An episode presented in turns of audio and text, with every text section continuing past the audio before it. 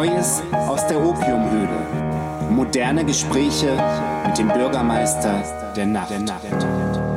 Hallo, jemand zu Hause? Hätten denn Sie, hochverehrtes Auditorium, uns nicht einmal melden können, dass wir überhaupt keine Septemberfolge aufgenommen haben? Man muss sich doch sehr wundern, nicht so sehr über Joachim Franz Büchner und mich. Wir haben schließlich auch noch anderes zu tun, aber wenigstens Ihnen hätte es doch auffallen müssen. Wo waren Sie denn, als 2023 einmal eine Folge Neues aus der Opiumhöhle ausfiel? Diese Frage werden Sie sich in Zukunft wahrscheinlich mehr als einmal gefallen lassen müssen. Wenigstens 20 bis 40 von Ihnen hätten doch eine Geräuscherinnerungsnachricht via Instagram schicken müssen. Also wirklich, man muss sich wundern. Doch damit genug der Ermahnungen. Heute soll es schließlich nicht ausschließlich um Zurechtweisungen gehen, obwohl ich schon sagen muss, dass das ein Thema ist, dem ich mich gerne einmal ausführlicher widmen würde. Doch schalten wir nun von meinen persönlichen Vorlieben zurück ins 21. Jahrhundert, denn ich möchte Sie mitnehmen auf eine kleine imaginäre Reise in die Altstadt der Hansestadt Hamburg. Dieser Teil der City ist überall dort, wo der Schlick dick genug war mit gläsernen Türmen und diesem ganzen roten Fritz Schumacher Zeug so derartig bebaut, dass es wirkt, als ob man in ein gigantomanisches Pyritanbaugebiet gesteuert worden wäre. Natürlich in nasser Jacke und den Kopf voller diffuser Sorgen, die man gerade eben noch so davon abhalten kann, wirklich ins Bewusstsein einzusickern. Ungefähr im Herzen dieses leidlich lebendigen Organismus steht seit 400 Jahren das sogenannte Kranstöverhaus, ein windschiefes Juwel, aus dem kein vernünftiger Jenga-Spieler auch nur einen Stein mehr entfernen würde. Im Erdgeschoss dieses surrealen Prachtbaus residiert das Avelino Tapas y Vino, ein gemütliches spanisches Restaurant, das im Hausflur mit seinen berühmten Gästen wirbt. Auf einer dezent gewählten Fotografie erkenne ich den Schimanski Co-Kommissar Eberhard Feig, der hier 1931 aß. Doch auf nun mit der Haustür. Wir sind aus einem bestimmten Grund hier. Die Schuhe können Sie anlassen. Vielleicht einmal abtreten. Wir kommen jetzt in ein geräumiges Treppenhaus, olfaktorisch irgendwo zwischen Bonawachs und Sardinenfilet einzuordnen. Optisch in etwa so, als hätte der Architekt nur zwei Minuten ein Lineal borgen dürfen und dann den Rest der Bauzeichnung eben frei Hand gemacht. Es geht hoch, hoch in den zweiten Stock und wer öffnet uns hier die Tür zu seiner geräumigen Atelierwohnung mit Blick auf den Rathausturm? Kein anderer als ihr persönlicher Vermittler zwischen Himmel und Erde, zwischen Mensch und Tier, zwischen Anafa und Sansibar, zwischen Musik und Melancholie. Hallo, Joachim Franz Büchner. Hallo Finn, danke für die tolle Anmoderation. Joachim, Herzlich willkommen im Kranstüberhaus. Danke, äh, Kranstüber Studio. Ne? Haben wir schon einen Namen dafür? Zweites Obergeschoss. Zweites Obergeschoss, das ist der griffige, der griffige Studioname, den wir uns haben einfallen lassen, hochverehrte Damen und Herren. Unsere Hörerinnen und Hörer interessiert natürlich am allermeisten, Joachim, was hast du denn in der ersten Nacht in der neuen Wohnung geträumt?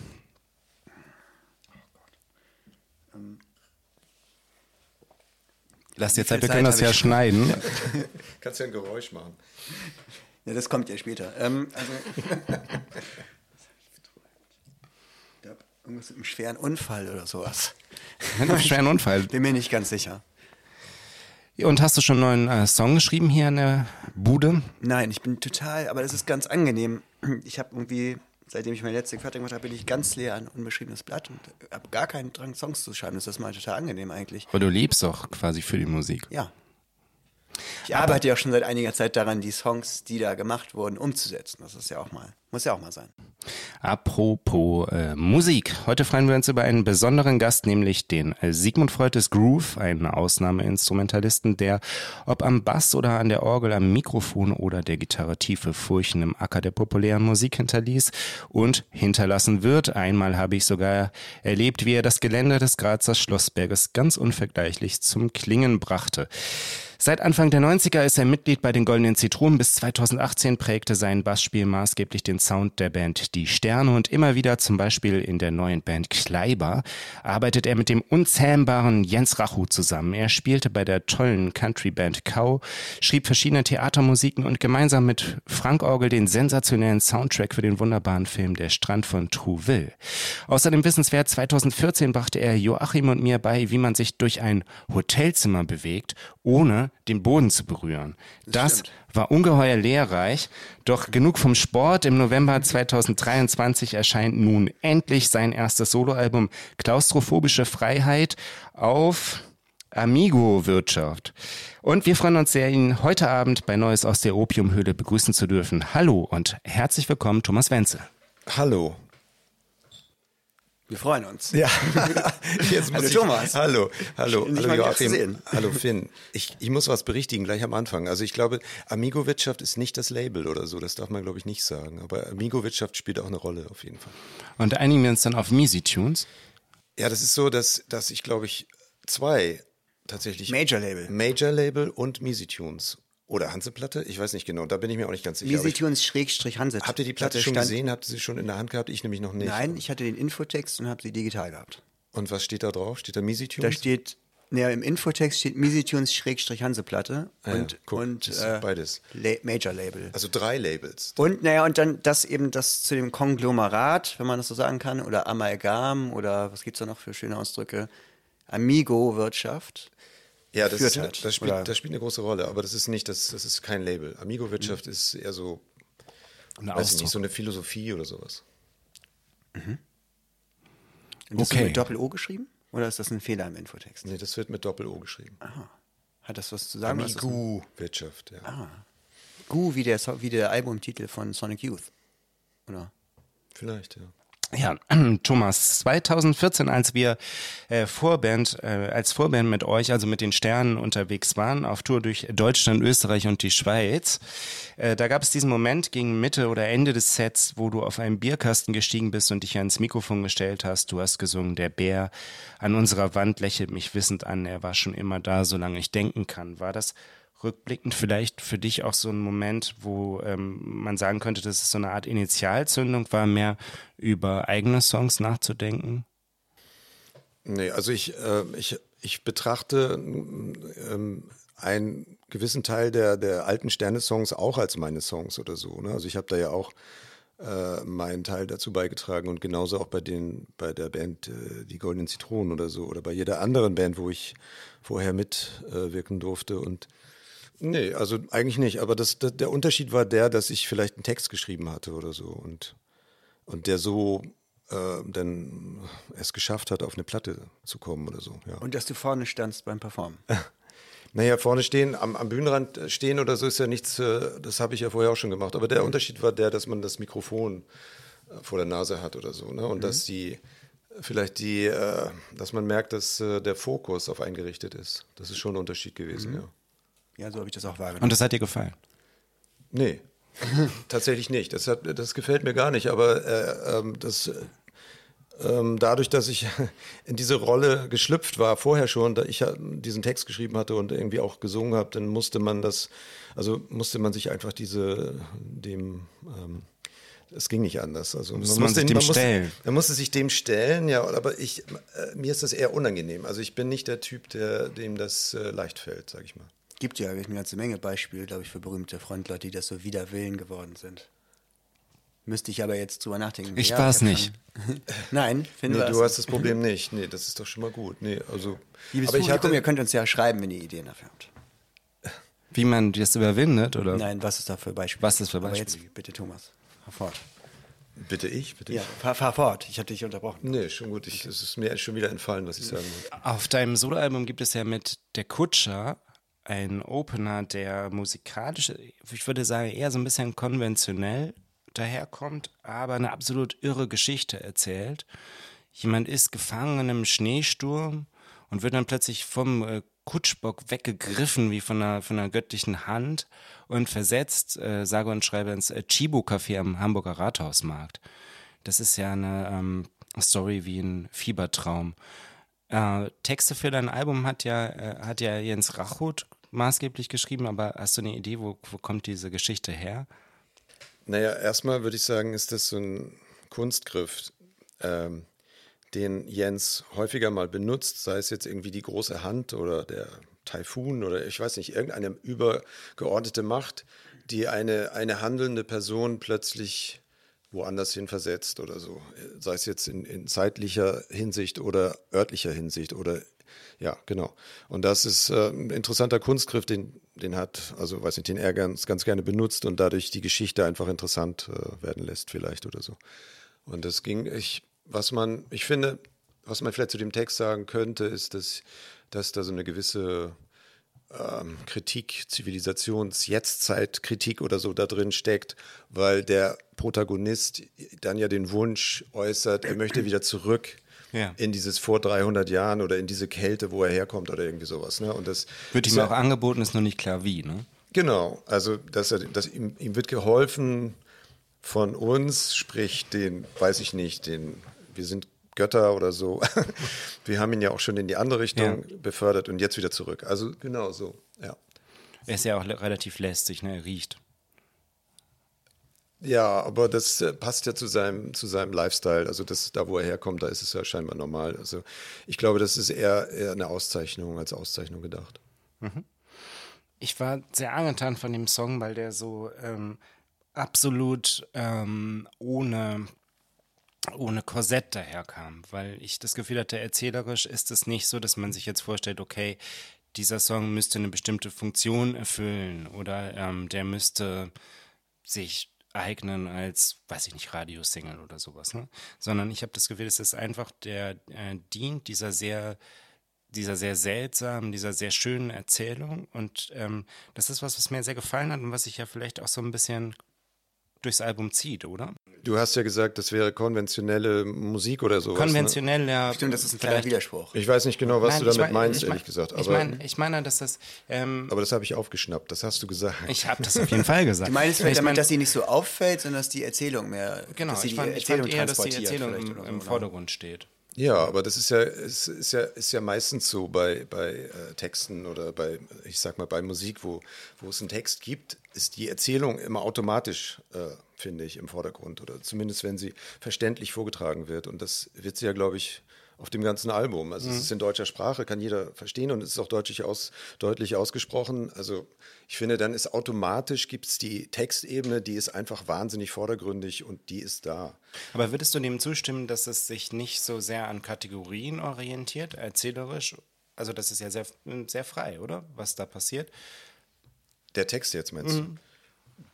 Ja, ja. Also arbeitet nicht mit einem klassischen Refrain oder so, ne? Ach so, nee, nee, nee, nee. Zum nee, Beispiel. Nee, Also mit so Strukturen, wie man. nee das nicht, kennt. das nicht. Aber das ist so, ich finde, das ist ein typischer Jens Rachut. Ich, ich habe ja hauptsächlich mit, mit seinen Texten zu tun jetzt. Also das, ähm, dass, dass da jetzt so eine Soloplatte draus geworden ist, ist ja auch eher so ein, weiß ich nicht, ein Zufall oder, oder eine Konsequenz aus, aus, aus einer langjährigen Zusammenarbeit, die eher so in Richtung Hörspiel vielleicht ging oder so. ne? Ich habe schon seit, ich weiß nicht, wie viele Hörspiele das jetzt schon sind, aber gefühlt seit 10, 15 Jahren immer mal wieder ein Hörspiel von Jens gemacht und, und wo ich dann die, die Musik gemacht habe. So. Und er schickt mir dann immer Texte und eine Kurzbeschreibung von dem, wie er sich das vorstellt, dass die Geschwindigkeit laut, leise oder irgendwie sowas, aggressiv, nicht so oder manchmal auch gar nichts, einfach nur ein Text und dann mache ich, dann lege ich los. Und dann ist das eine Skizze für meistens eine Schauspielerin oder einen Schauspieler, die das dann singen. Und ich mache die Musik so. Und das aus dieser ähm, langjährigen Zusammenarbeit ha- haben wir einfach so einen bunten Strauß, sage ich mal, an verschiedensten Liedern schon gehabt. Und Jens hat immer mal gesagt, so, ja, du musst mal, das klingt wie bla bla bla und so, wenn du singst. Ich Was weiß, hat er denn gesagt? Weißt du das noch? Udo, aber ich weiß, Ja. ich weiß immer nicht, welcher Udo, ehrlich gesagt. Ich Wahrscheinlich gedacht, eher Lindenberg.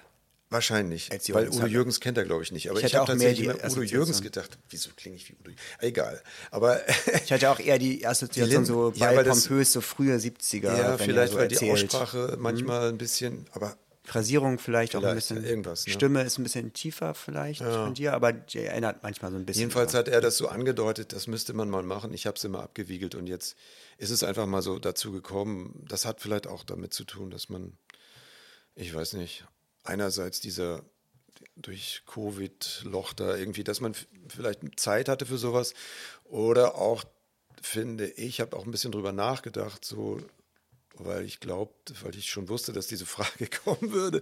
Also, dass es vielleicht daran liegt, dass man einfach das, diese, dieser Muskel, den man da so entwickelt, den man trainiert, wenn man ständig so mit Texten, also seine, mit seinen Texten gearbeitet hat und dann einfach so Lieder produziert, quasi am Fließband eigentlich, so fühlte sich das manchmal an.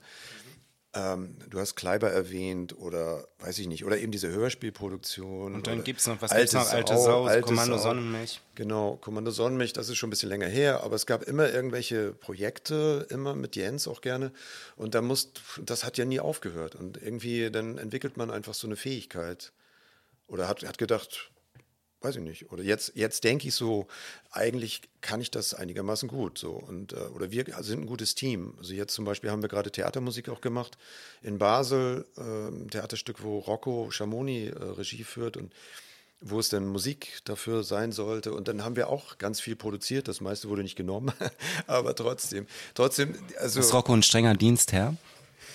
Nee, gar nicht. Glücklicherweise ist er ein sehr ausgeglichener, überhaupt nicht strenger äh, Chef, aber ein Chef ist er trotzdem und er hat so seine eigenen Vorstellungen. Und, aber was ich toll fand an, an ihm jetzt speziell war, dass er ja eigentlich auch ein Musikfan ist und dass man mit ihm super über Musik reden kann. Also der versteht also er kann sich selber erklären, aber versteht auch, wenn man selber was äh, sagt zu den Songs oder so, dann versteht er das immer. Er weiß, worüber man redet und das ist total angenehm. Also das habe ich auch schon ganz anders erlebt mit anderen Leuten, die mit Musik nicht so viel am Hut haben. Die, die können sich nicht ausdrücken und dann weiß man immer nicht, was wollen die denn eigentlich oder so. Ne? Also man merkt nur, dass es nicht hinhaut. So ist er überhaupt nicht. Also es war sehr angenehm, ja. Aber die Texte sind nicht, die hat Jens jetzt nicht mit dir im Blick geschrieben, so ich schreibe Songs für die Platte von Thomas oder Songs, die Thomas singen wird. Nee, nicht. Ich glaube, ich würde mal sagen, nicht zum, zum Großteil nicht. Und dann hat er als es denn, als wir quasi kurz vor der Ziellinie waren, als, es, als wir schon einen Termin bei Brezel hatten und als wir nur noch zwei Monate Zeit hatten oder so. Hat Brezel die Platte aufgenommen? Ja, genau, Ach. Brezel Göring und, ja. äh, und das ist übrigens auch eine Idee von Jens gewesen. Und das äh, fügt sich toll an, weil das ist nämlich unser letzter Gast gewesen beim äh, ah, Podcast. Ja, ja, ja, ja, gut, ja. Ja, der hat ja auch ganz, eine ganz tolle Platte gemacht gerade. Ja, eine super Platte. Also hat ja eigentlich zwei hintereinander gemacht und die erste war so traurig, dass er sie dann doch nicht veröffentlicht. Richtig, so ja. sagt man. Hat er erzählt, ja. Genau, und aber, aber was wollte ich erzählen? Ob Jens für dich die Texte genau. und das dann wart ihr Er hat Punkt, dann noch zwei, drei äh, noch extra hinterhergeschoben und hat dann schon natürlich im Blick gehabt, dass, dass die auf die Platte passen sollten. Ja, genau. Das ist ja auch eigentlich Interpretation ist ja auch in der Popmusik eine klassische Sache eigentlich, dass Leute Texte interpretieren und Musik draus machen. Und nicht selber Autoren sind, meinst du, oder wie? Ja, also Autoren der Musik, aber nicht des Textes, genau. Ja. Nein, aber ich sehe mich ja eher so als Musiker. Ich, ich, ich bin ja, ich würde mich nicht als Texter bezeichnen, obwohl ich ja jetzt auch wieder. Ich habe einen du Text hast was geschrieben, ne? Ich habe einen Text geschrieben, den Busfahren habe ich geschrieben, das letzte Lied, glaube ich, ne? Mhm. Äh, da, damit bin ich auch ganz zufrieden mit dem Text. Also das, aber das und einen Satz hast du mir vorhin erzählt. Ja, ein Satz bei einem, einem, Song, der eigentlich ohne Text ist, aber da gibt es einen Satz. Welchen Satz? Platz da. Platz da. ja, das ist ja schon ein Satz.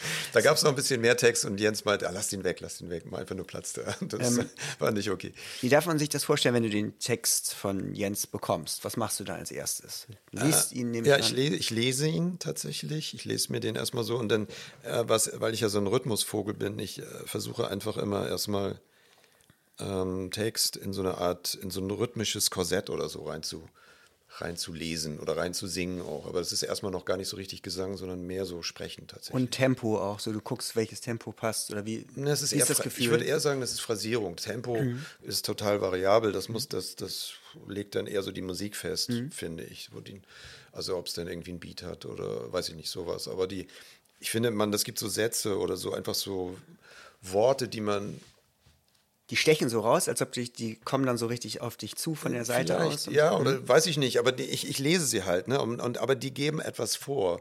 Ein, ist es der Sinn oder ist es nur der, der, weil es ist nicht so viel der Reim eigentlich. Bei Jens sind es nicht wirklich so äh, starke Reime, das ist eher, es ist eher so poetisch, was wie er so zusammenschreibt und ähm, sehr, die Reime sind irgendwo anders und so. Ne? Also es ist nicht so dieses klassische Ding, was, was so ganz stumpf was vorgeben würde, sondern es ist ein bisschen anders. Man muss ein bisschen, bisschen mehr damit spielen. Aber ich, irgendwann kommt man auf irgendwas und dann nehme ich meistens immer irgendein Instrument natürlich in die Hand und es ist die Gitarre oder oder ein Klavier, es ist, was gerade da ist, was gerade passt. Und, und dann entstehen noch kleine Hooks, kleine Melodien, wie du bestimmte Wörter singst. Ja, genau. Ja, wahrscheinlich.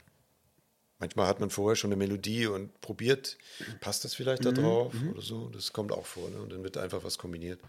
Und ähm, editierst du manchmal den Text auch ein bisschen und sagst, ah, vielleicht können oder oder du der Satz fügt sich dann plötzlich anders in deinem Kopf zur Musik und dann sagst du Jens vielleicht ja, vielleicht können wir das ein bisschen ich mach ändern das ich mache das gar nicht ah, eigentlich ja. ich bin ich bin sehr, äh, sehr also nee, ich, ich bin eben kein Texter deswegen arbeite ich auch nicht so viel mit den äh, mit den Worten dass ich was weglassen würde oder so was ich mache, ist, dass ich mal was wiederhole, wenn ich, wenn ich finde, dass das macht Sinn, mhm. wenn es so eine Art Refrain sein soll oder so, dass ich dann einfach, okay, das wiederhole ich jetzt einfach nochmal. Steht ein bisschen eine Struktur noch genau, durch ja. die Musik. Sowas und dann, dann gibt es ja eine Rückkopplung mit Jens, dann schicke ich ihm das und wenn er das dann hört, dann kommt von ihm nochmal oft so, ah, mach mal den, das Wort einfach weg oder so. Genau. Also, weil er, er ist ja auch ein Sänger und er arbeitet viel mehr mit Text.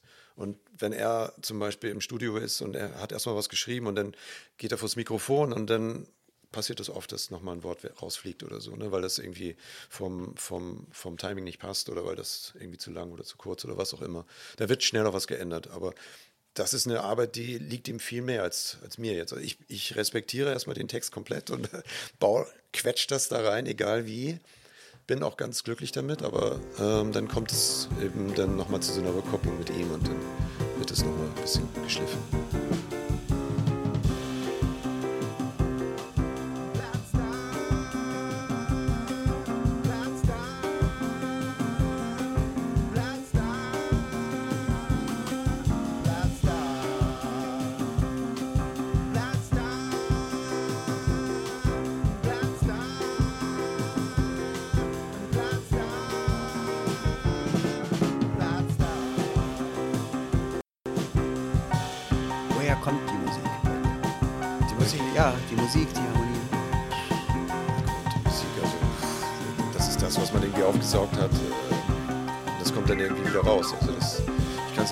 Manchmal ist es, ist es bewusst irgendwas klauen, klar. Also wenn es ein Vorbild gibt, aber es ist eher selten. Das haben wir jetzt bei der Theatermusik so ein bisschen gemacht. Oft bei diesen Texten, also gerade wenn, das, wenn er mir einen Text schickt, ist es oft einfach so einfache Akkorde oder so. Und dann vielleicht gibt es noch, ein noch eine Idee mehr, die man vorher schon hatte. Also irgendwas, was man schon so rumgedattelt hat. Du kennst es ja vielleicht auch, mhm. also dass man mit, ja. an seinem Instrument so irgendwas Deswegen findet. Ich so viel, ja. Man ist verliebt in irgendwas, mhm. eine kleine Miniatur oder sowas. Dann wird das so eingebaut. Das ist dann vielleicht so die Keimzelle. Mhm. Aber das ist ja noch kein Song. Also ein Song wird es dann erst, finde ich, wenn man, wenn man eben so einen Text hat, der das dann strukturiert und vielleicht auch noch Strophe und Refrain oder irgendwie sowas und oder im Idealfall eine schöne Melodie oder irgendwie sowas was man auch, äh, was man wieder erinnert. Und also wenn man es nicht gleich aufnimmt, dann ist es ja oft auch weg. Dann muss es schon einigermaßen gut sein, dass man das erinnert. So. Ist denn, ähm, nochmal eine Frage zurück zum Text, ist denn äh, der Satz aus dem Song Wahrscheinlich Insekten, was, was, äh, was Jens Rachut aus deiner Sicht als äh, Songwriter ganz gut kennzeichnet? Da heißt es nämlich, wir werden nicht aufhören, den Kopf zu benutzen, aber immer ist zu viel. Ich finde, das hätte auch so ein bisschen eine Überschrift sein können, oder? Für das Album. Ich fand das toll. Ich finde ja die Überschrift, die, die das Album hat, äh, passender, aber das ist so eher so mein persönliches. Äh, Klaustrophobische Freiheit. Ja, genau. Das fand ich. Warum also, hast du dir das, das, ausgesucht? Ja, ich, äh, man, muss, man muss sich ja einen Titel ausdenken und irgendwann hatte ich mir so die weiß ich nicht, ob ihr das auch so macht, aber ich habe mir die, die Songtitel angeguckt und dann habe ich den gesehen und dachte, hm, irgendwie, das ist es irgendwie.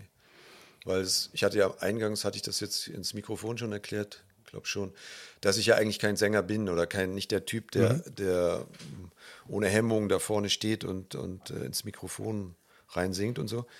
Und ich, äh, ja, das ist einfach nicht mein Ding. Und, aber als ich dann, als es dann so klarer wurde, ich mache das jetzt, find, fand ich das ganz passend, weil das ist so, einerseits ist das eine Befreiung gewesen natürlich, ja. dass ich nicht einem, einem, einem, diesem Menschen, sei es jetzt eine Frau oder ein Typ, der sich da vorne hinstellt, den muss man dann ja zuarbeiten, wenn man diese Rolle nicht selber. Ja. Und die, plötzlich war ich das selbst. Das heißt, ich konnte wirklich genau, ich konnte in alle Richtungen ähm, machen, was ich wollte im Grunde. Es ist eine große Freiheit gewesen tatsächlich. Gleichzeitig habe ich aber auch diesen irgendwie so, so eine Korsett gespürte oder diese Angst oder wie auch immer, dass es mir eigentlich gar nicht behagt und, und auch und ähm, vielleicht auch noch die Tatsache, dass man ja auch so, dass man sich das heutzutage nur noch gefördert leistet oder so, ne? Also dass man, ja. dass man diese Anträge stellen muss, um sowas zu machen. Ich finde, das spiegelt das auch ganz gut. Also aber ich möchte das auch gar nicht, ich möchte das gar nicht bewerten oder verwerfen. Ich finde das gar nicht so schlimm, dass man, dass man so ein, dass man Initiative Musik braucht, um, um, um noch ein paar Stück Vinyl zu produzieren. Eigentlich ist es ja toll, dass es so funktioniert, aber ähm, ich habe ja auch mal eine andere Zeit erlebt, wo es eben noch nicht so ja. war und wo irgendwie, wo man das Gefühl hatte, dass die Nightliner-Zeiten.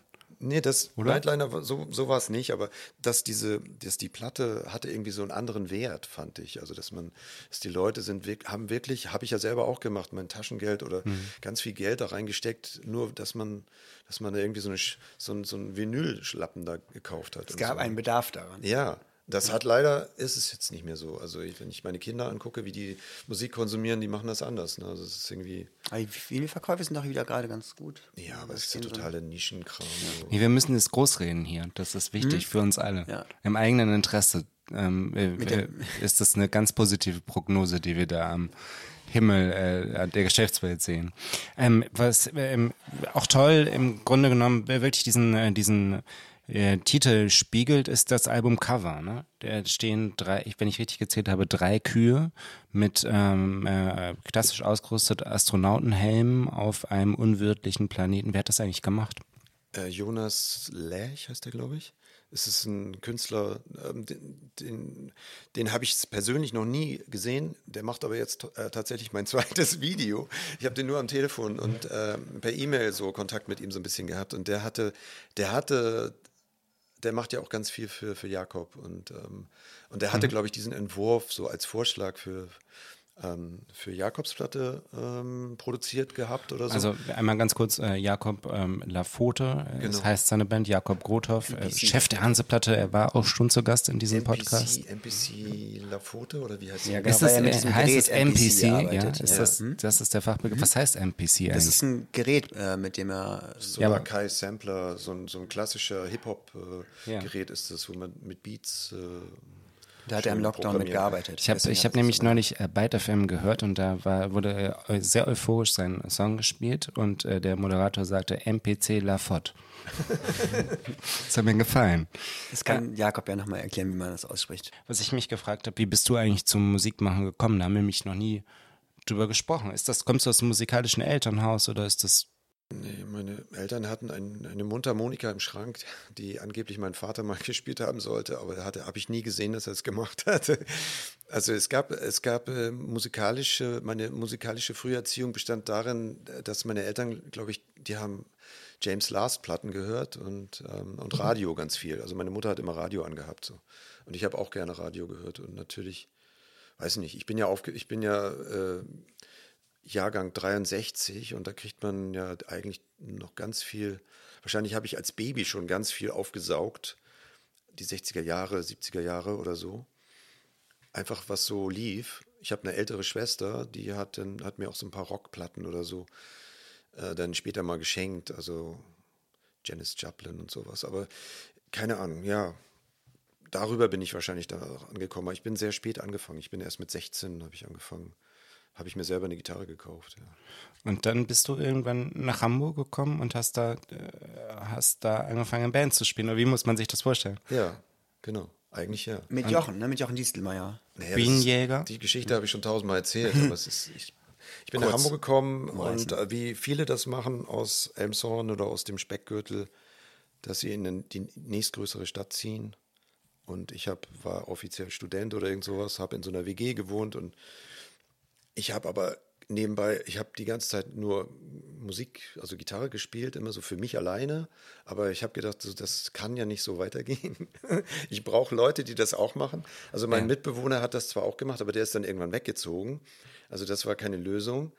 Ich habe dann in einem Haus gewohnt, wo oben in dem, in dem in der anderen WG waren auch Musiker.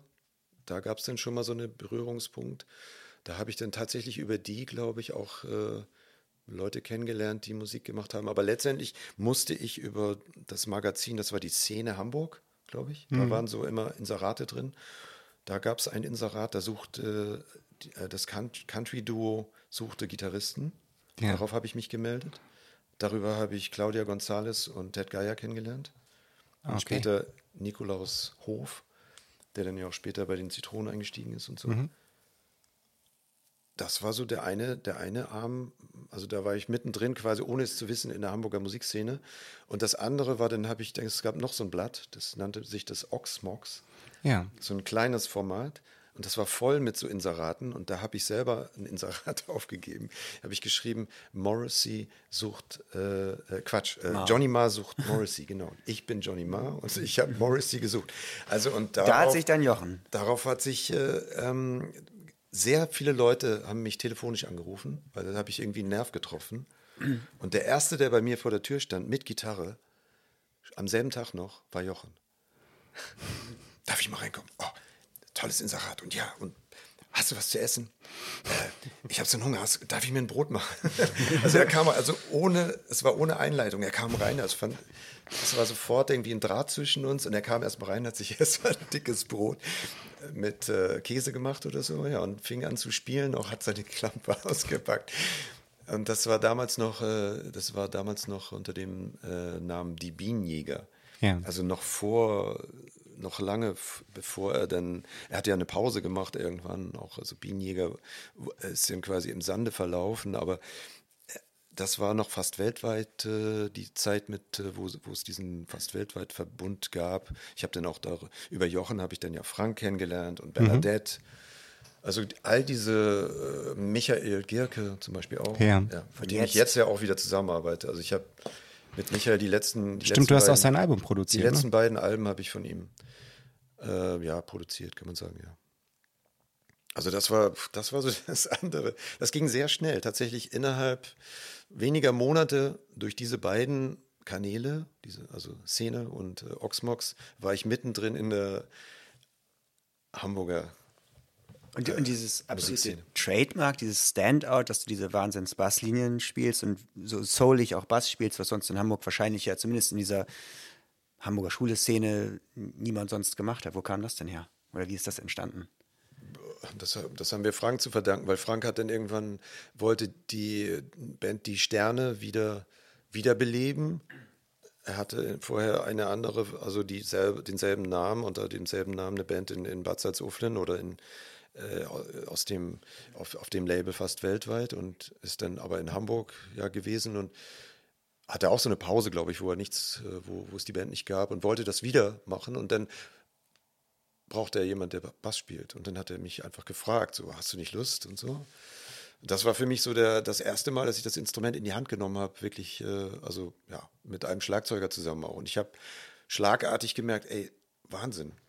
Das ist ja ein super mächtiges Instrument. Du führst die Band, du machst den Untergrund, also nicht nur rhythmisch, sondern auch harmonisch.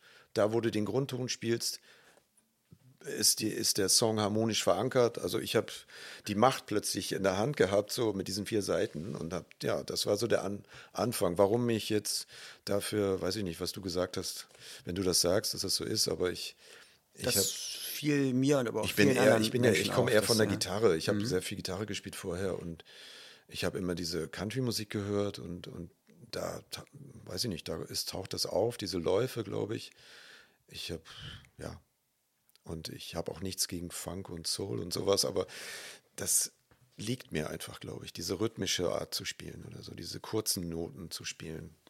Ich fand, das war sehr, das hat auch die Band sehr abgehoben von allem anderen. So. Finde ich auch. Und letztlich hat das auch was, was ähm, die Musik sehr viel zeitloser gemacht hat als ähm, viele andere Bands. Wir haben dann neulich, ähm, ähm, neulich ist gut, das ist wahrscheinlich zwei Jahre her, dass wir mit Frank darüber gesprochen Jahr. haben im Naja, Podcast. ne? anderthalb. Oder zwei. Ein- Ja, genau. Zwei Jahre. Ähm, dass man die Sterne immer noch, jetzt zum Beispiel im direkten Vergleich mit man Aber da habe ich, auch, da hab ich aber auch Joachim hat widersprochen, ich fand, das anderen Bands auch zutrifft. Frank hat mir aber zugestimmt und ich finde, da ist was dran. Das ist, Also das wird- ist also musikalisch was sehr ist denn viel. Jetzt, was ist denn, was ist denn Die äh, These ist- älter? Also du meinst ja aus dem ich finde, Zeitloser, aus der, aus der heutigen Perspektive ist es musikalisch sehr viel interessanter und sehr viel spannender und, und ähm, sehr viel besser gealtert, meine ich. Kannst du das nachvollziehen oder ist das? Weiß ich nicht, ich höre es ja nicht mehr, aber.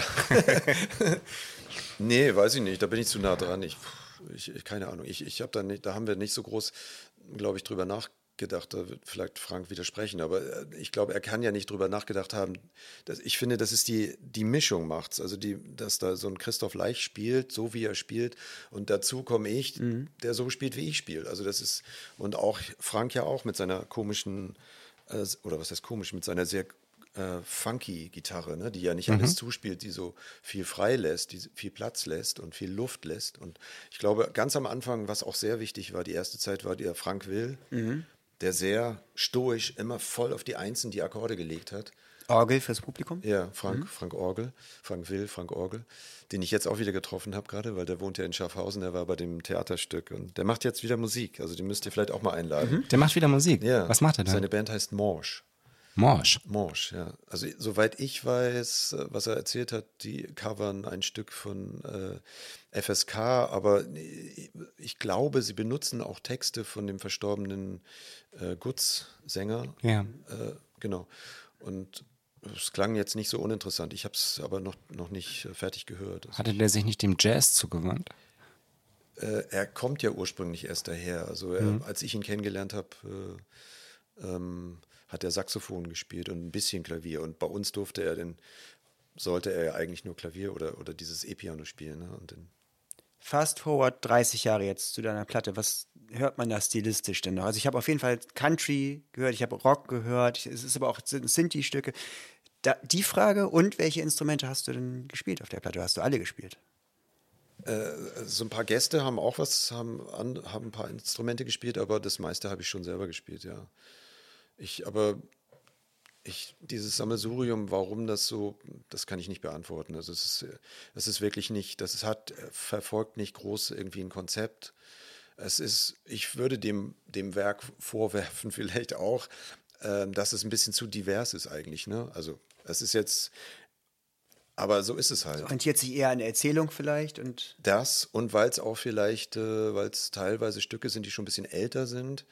Und ich hatte ja erzählt, also, dass wir ähm, durch diese Arbeiten mit der Hörspielmusik oder so, da gab es mal so einen Song, mal so einen. Also da, da muss man nicht so darauf achten, dass es alles aus einem Guss ist.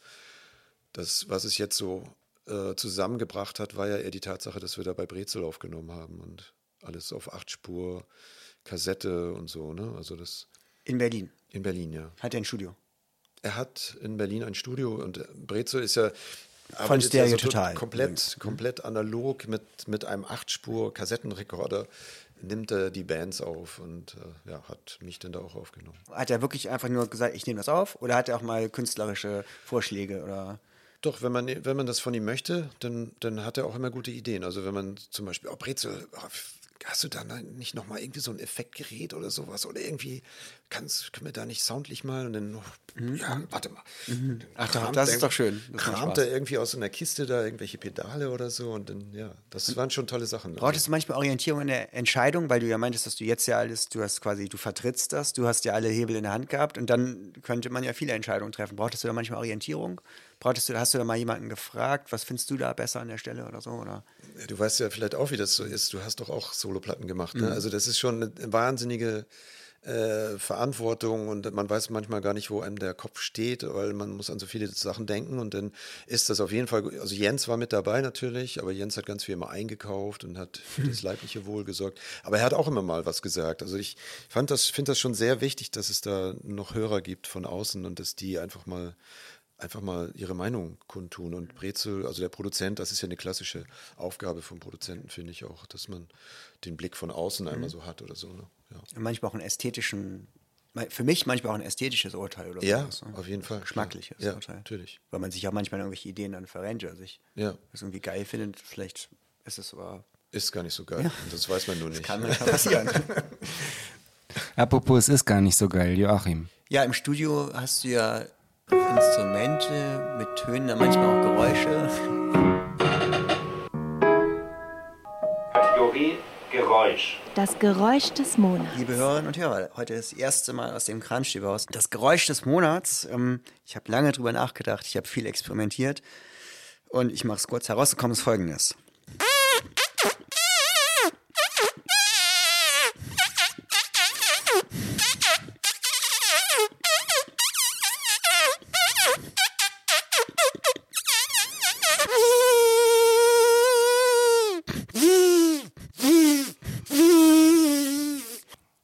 Ja, Das war's das. jetzt, ne? Das lobe ich aus heute, das Geräusch des Monats.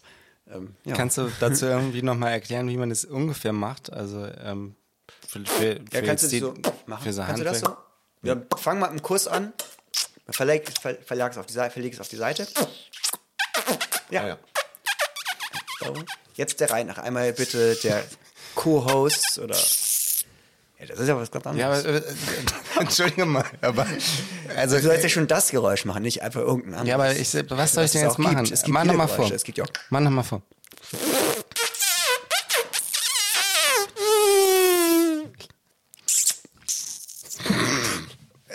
Entschuldige mal, aber ich glaube, ich bin nicht in der Lage, es zu machen. Ähm, also man muss die, den, du sagst, die Luft durch den Mundwinkel einsaugen. den süßen Fratz so. Guck mal, süßer Fratz. Ja, auch ist so. tatsächlich jetzt an der Seite. Okay. Das war's. Ja, also. Aber das, das war ja bei dir so zweiteilig. Ja. Thomas, magst du das einmal? Der hatte schon. Ich hab's Ja, schon. ich, aber so für sich nochmal. Damit es unangenehmer ist. Ja, das Ganz Einatmen gut. schaffe ich nicht. Aber, das, Aber es ist das Geräusch. Gut, liebe Hörerinnen, liebe Hörerinnen und Hörer, wie immer äh, die Geräuschnachricht, nicht wahr? Ähm, ihr könnt dann auch was gewinnen. Finn, was wird denn diesmal der Gewinn sein?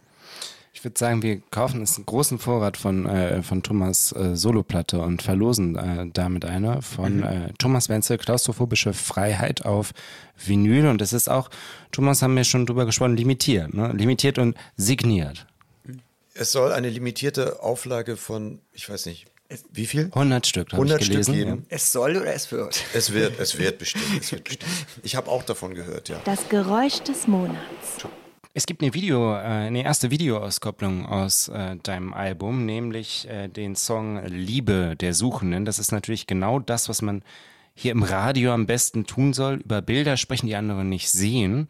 Obwohl ich meine, die jungen Leute zu Hause können ja genauso YouTube einschalten wie ich.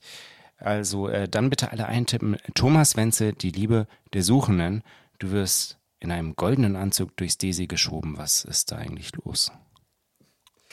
Ja, genau, das, was du gerade gesagt hast. Also das Interessante vielleicht ist der Ort, also das ist das äh, Synchrotron in Hamburg.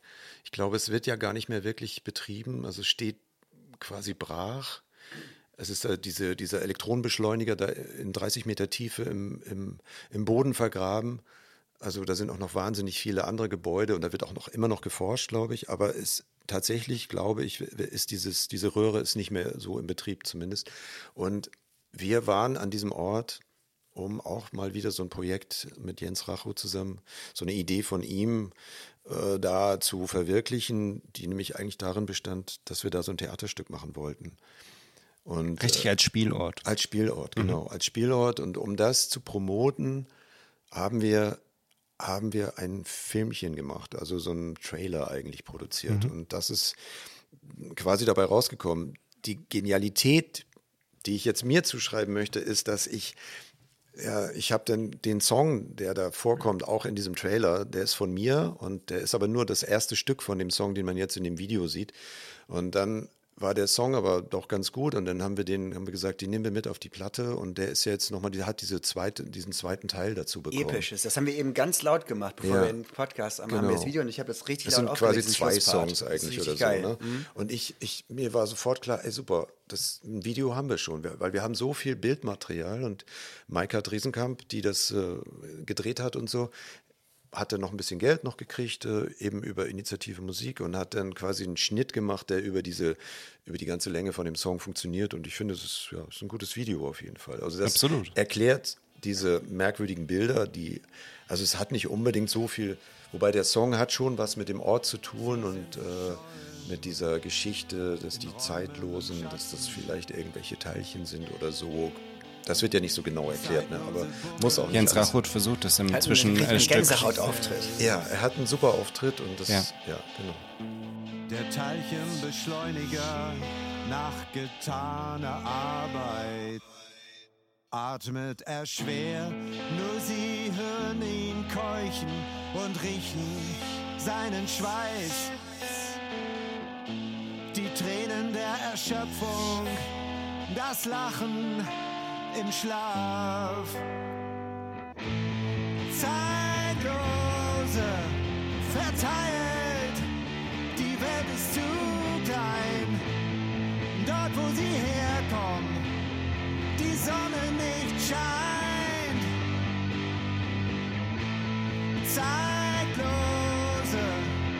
verteilt. Die Welt ist zu klein.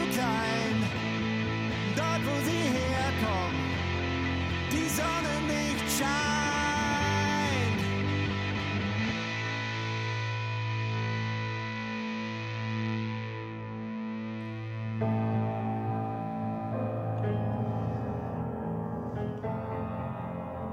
Ich finde, das evoziert aber auch so eine verloren geglaubte Energie, die Indie-Rock haben kann, dieses En- Ende von dem Stück, wenn man das so laut macht. Das hat so eine richtige, leicht rätselhafte Power, die einen total. Kann ich jetzt ja, abheben im, lassen. Im oder Idealfall so. die Ja. einen so reinzieht, oder? Ja, also das ja. habe ich jedenfalls gedacht. Also ich meine, das ist ja, das, aber wo das dann herkommt, warum, weil der Song ist ja eigentlich am Anfang doch ein bisschen anders. Der, der, ich weiß nicht, man changiert so durch verschiedene Genres, aber ist doch irgendwie auch interessant, Ja. oder? Also ich, wenn man das, wenn man heutzutage mit der, mit der digitalen Aufnahmetechnik, also ist es auch relativ einfach. Man kann einfach was zusammenschneiden oder, aber auch so. Ich finde, die Hörgewohnheiten sind mittlerweile ein bisschen so, finde ich. Also auch meine. Also ich, ich mag es, wenn, wenn, wenn man so ein bisschen springt, ähm, ähm, dass man das nicht so stur durchzieht. Ja. Man kann es machen, aber man muss es ja nicht. Also dann in dem Fall und auch schon in der Vergangenheit gab es ja solche Stücke, auch in die 60er Jahre, diese Total. Psychedelics-Phase oder so, wo es dann nochmal so ein Teil hinten dran oder so. Fand ich immer die besten Stücke. Also vielleicht kann total das genial ein, sein, wenn das dann- Ist das ein bisschen aus der Tradition. Ja. Gibt es eigentlich was Bestimmtes, was du gehört hast jetzt zum Album, was dich musikalisch besonders interessiert hat in der Zeit? Oder ist das, Nee, kann man das ich höre ja kaum noch Musik. Also das ist, weil Da ich zielte meine Frage auch so ein bisschen ab, was jetzt mit dem Fast Forward, ne, was Ich mache so viel selber Musik, dass ich eigentlich, ich komme nicht mehr dazu. Ich habe so Plattenschrank, so wie hier auch, aber ich höre keine Musik mehr. Ich null. Ich, hab- ich komme einfach nicht dazu. Bisschen schade. Ich bin einfach aus, nicht mehr in dem Alter. Ich habe das früher gemacht. Ich weiß nicht. Interessiert mich nicht mehr so. Es kommt vielleicht im Alter, im Ruhestand. Meinst du, dass es nochmal wiederkommt? Und, und Ja, ich deine, bin da deine ganz Kinder, sicher. die Musik, die deine Kinder hören, kriegst du das mit? Ja, die machen das. Also die, die hören die stundenlang, haben die Kopfhörer auf und Achso, dann hörst du es gar nicht mit, weil die immer Kopfhörer Nein, haben. ich weiß nicht, was die hören. Aber ich weiß nur, ich, ich kriege so ein bisschen mit, dass vieles Gaming-Musik ist, natürlich. Weil das ist ja auch nicht schlecht. Also muss ich zugeben, die Musik ist teilweise besser als das Spiel manchmal oder so.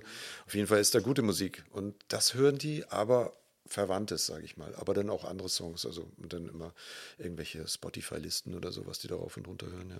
2023 ist ja der, der, der Film rausgekommen, Du musst gar nichts, ne? Von äh, Peter Weilgram.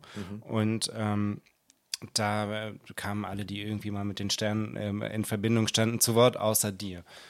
Warum?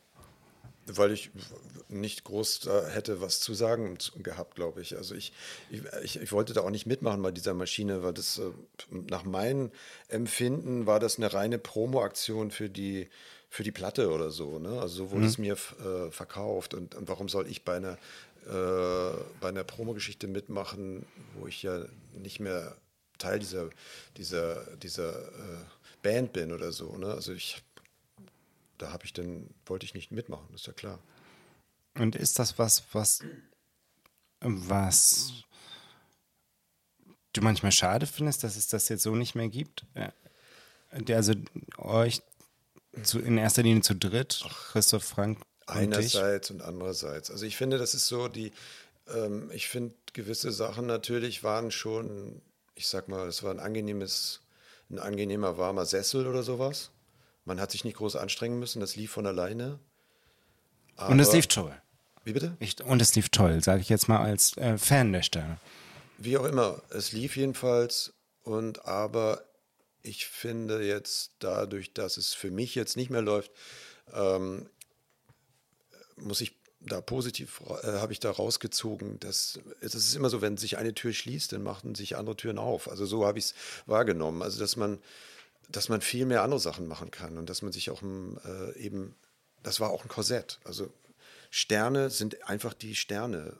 Da kann man nichts mehr ändern. Das habe ich ja auch gemerkt. Das war so ein bisschen das Problem, dass als wir anfingen, äh, die, bei der letzten Platte, wo ich noch äh, mitgemacht habe, was, was wir auch eingangs schon hatten, das Thema, dass ich dann mal einen Song äh, singen, äh, gesungen habe, auch live und so.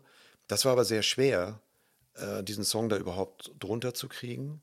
Das war ein Kampf irgendwie und ich habe diese Energie einfach nicht mehr gehabt oder nicht gesehen zu dem Zeitpunkt, als, als es äh, Thema war, jetzt wollen wir wieder ins Studio gehen, das war 2018.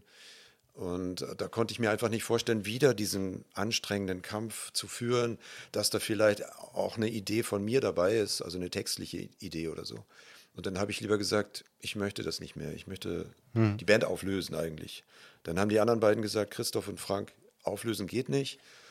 Und dann habe ich gesagt, okay, dann steige ich aus und mach doch zu zweit weiter. Und dann war das aber so, hat sich das so weiterentwickelt, dass Christoph dann ja zwei Wochen später auch nicht mehr Teil der Band war.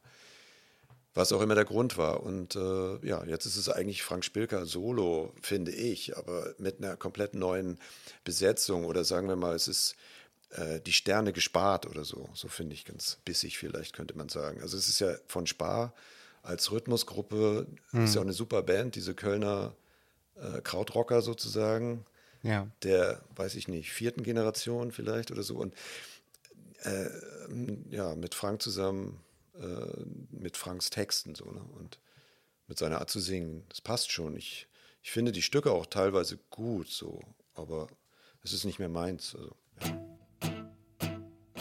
Wenn dem Vogel das Singen nicht mehr Spaß macht, nur noch zäh die Zeit zerfließt. Das Runde auf einmal eckig ist, das Weiche auf einmal hart. Geht es hier so nicht mehr weiter, ist jetzt einfach mal vorbei. Selbst der Sänger ist nun stumm. Und die Band hat einen Bart. Die Band hat einen Bart. Die Band hat einen Bart. Die Band hat einen Bart. Die Band hat einen Bart. Die Band hat einen Bart. Die Band Was hat ich mich ähm, äh, gefragt habe, letzter Song auf dem Album, das ist schon gesagt, ist Busfahren. Ne? Und ähm, ich habe mit unserem gemeinsamen Freund äh, Torben Kaiser neulich gesprochen und ähm, der ähm, hat was gesagt und ich habe mir daraufhin folgende Notiz gemacht. Wenn dem Vogel das Singen keinen Spaß mehr macht und will Thomas, das ist jetzt meine Notiz, wirklich Busfahrer werden? Und wenn ja, auf welcher Linie? Die Linie ist mir egal.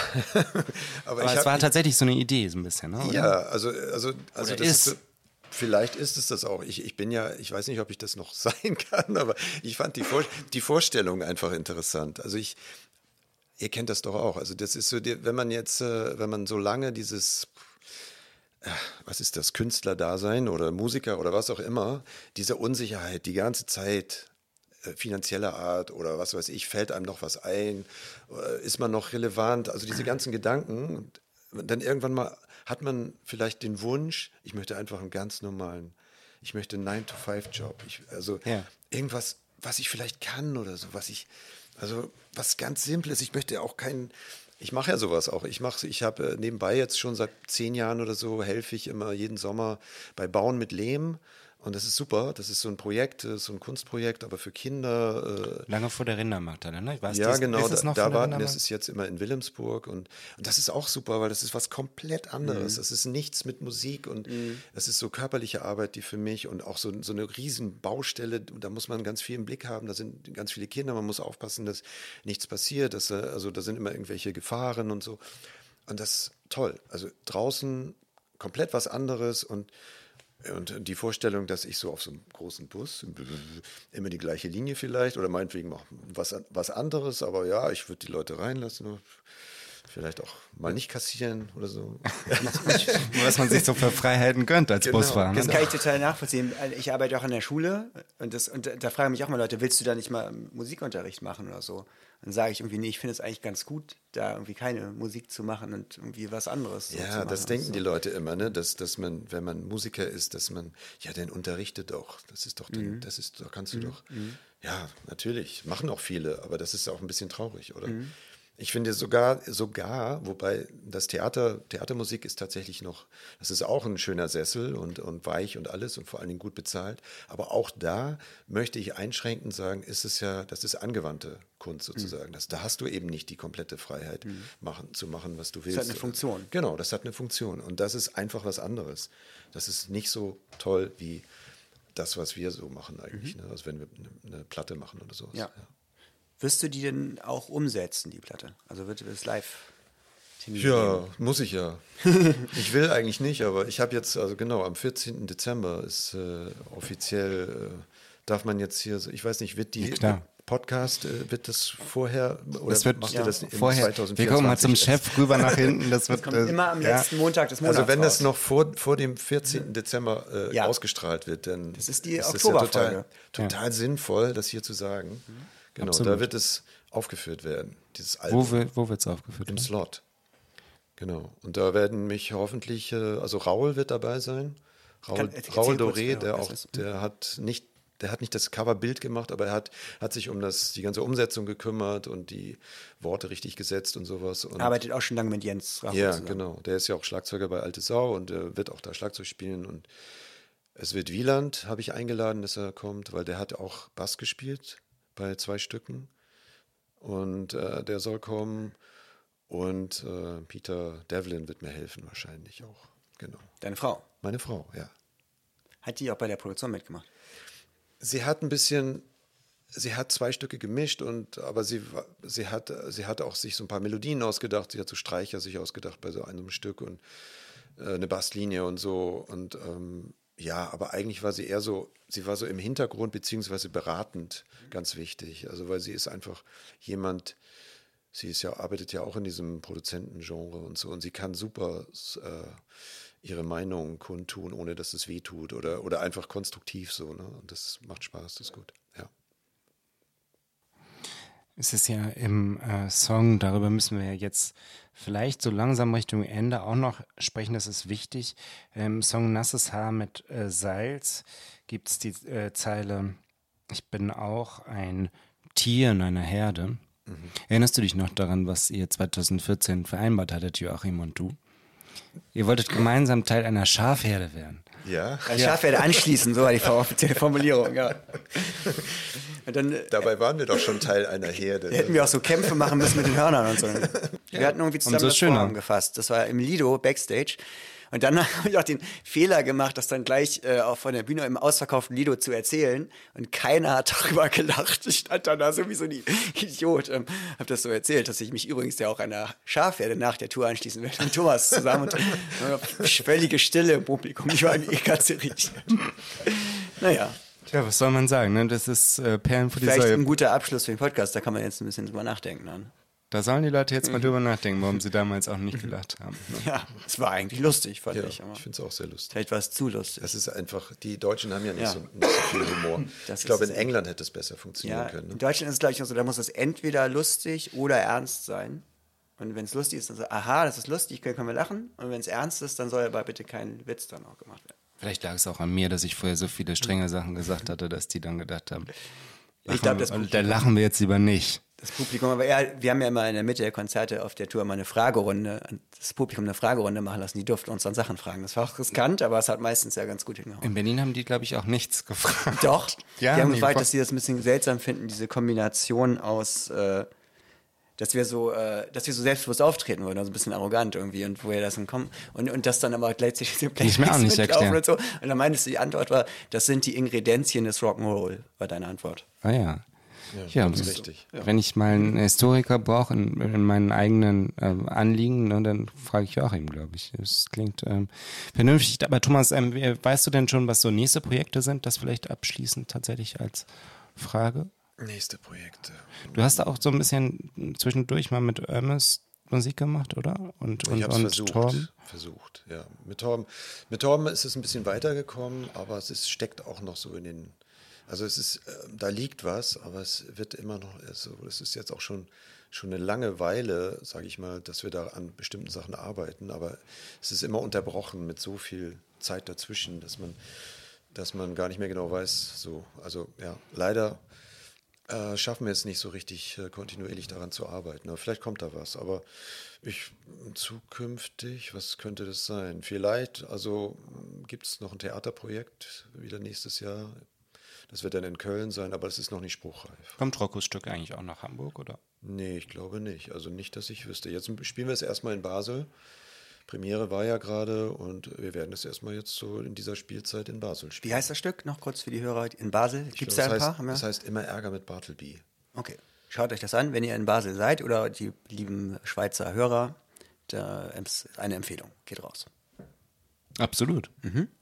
Dann äh, sagen wir in diesem Sinne äh, recht herzlichen Dank, Thomas Wenzel. Es war uns, ja, es war uns Ehre und Vergnügen zugleich. Und ähm, wir empfehlen ausdrücklich dein Album und verabschieden uns hiermit aus dem äh, wunderbaren Monat Oktober und ähm, äh, sagen, was sagen wir, Joachim? Tschüss. Ciao. Ja. Wiedersehen. Wiedersehen. Wie das, Hier wink, ich winke auch, das kann man nicht sehen. das kann man leider nicht sehen, aber Komm, jetzt äh, kannst du mir das Bier Ah machen. ja, jetzt mache ich Thomas in dir auch so. Super. Die Abspannmusik. Das ist vielleicht Geräusch. Zack, das war ein schönes Geräusch. oh, herrlich. Cheers. Cheers. Der Podcast Neues aus der Opiumhöhle wird euch präsentiert von Mutter, der Bar für Alkohol, Musik und Menschen. Stresemannstraße 11 22769 Hamburg.